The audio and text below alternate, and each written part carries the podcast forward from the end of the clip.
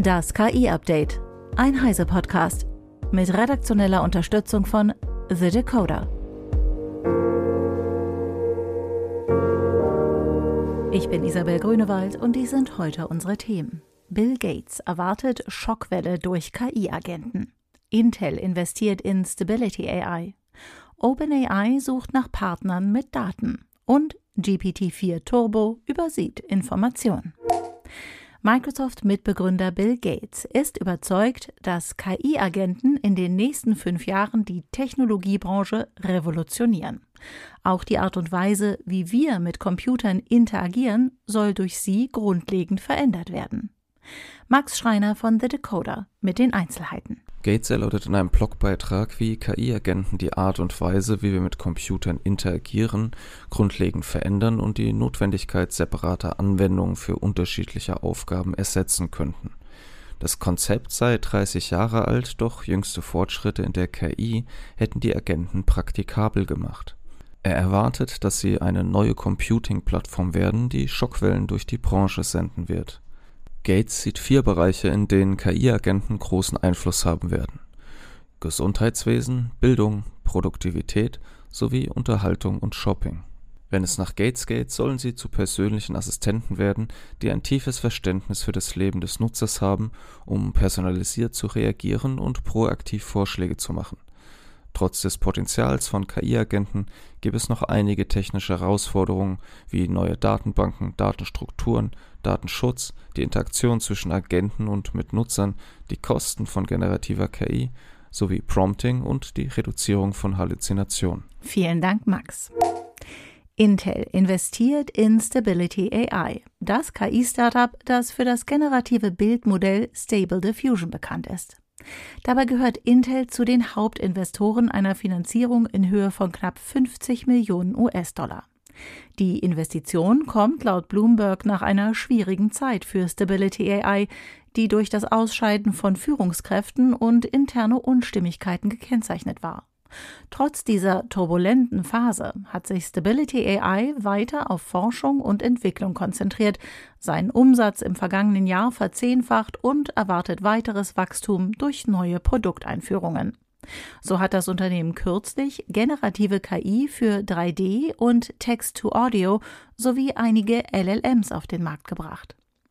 Neben dem Investment baut Intel jetzt auch einen KI-Supercomputer mit High-End Xeon-Prozessoren und mehr als 4000 Gaudi 2 KI-Prozessoren aus und bezeichnete Stability AI als Hauptkunden.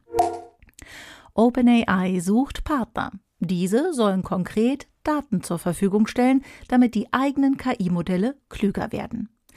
Es gibt zwei Arten, wie man seine Daten zur Verfügung stellt. Entweder als Open Source Datenset, diese sollen dann für jedermann frei verfügbar sein, also auch für das Training anderer Modelle genutzt werden können.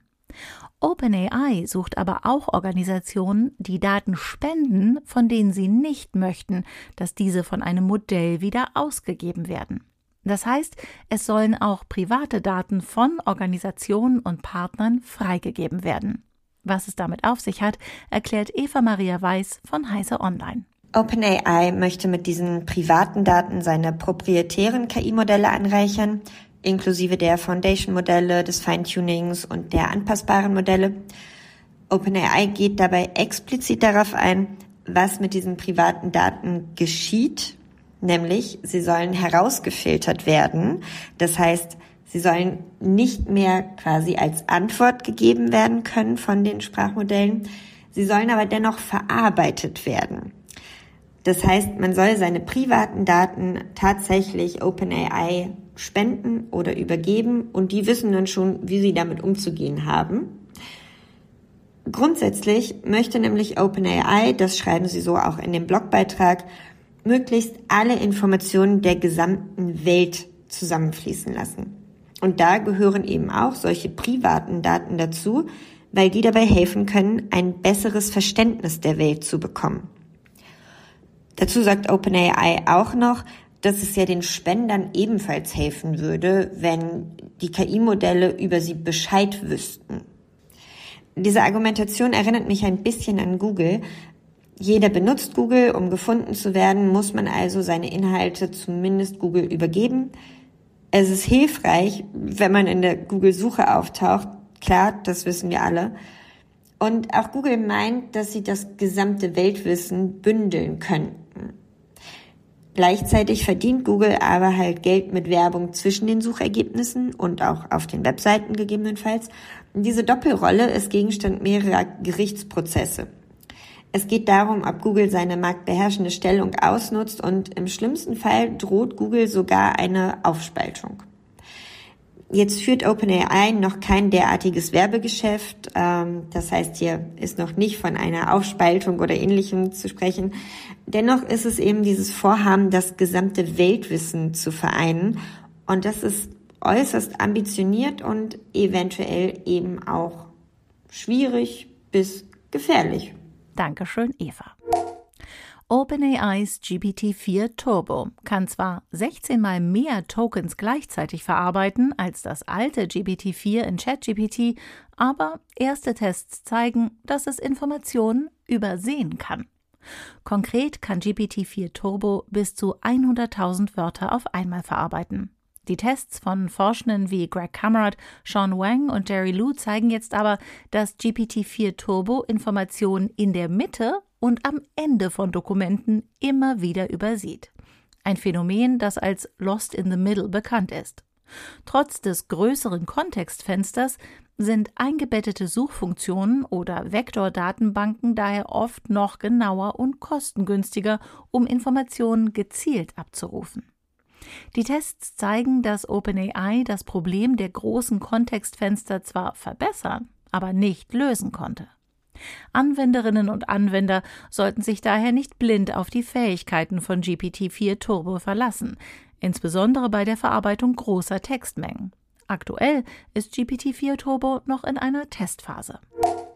Und zum Schluss nochmal der Hinweis auf das Heise-Angebot für unsere Podcast-Community. Ihr bekommt das Heise Plus Abo die ersten drei Monate zum Sonderpreis für nur 6,45 Euro pro Monat. Damit erhaltet ihr nicht nur Zugriff auf alle Artikel auf Heise Online, sondern könnt auch alle sechs Heise Magazine im digitalen Abo jederzeit mobil lesen. Nach Ablauf der Testphase ist euer Heise Plus Abo natürlich jederzeit monatlich kündbar. Dieses Angebot für unsere Podcast-Fans findet ihr unter heiseplus.de slash podcast. Das war das KI-Update von Heise Online vom 13. November 2023. Eine neue Folge gibt es jeden Werktag ab 15 Uhr.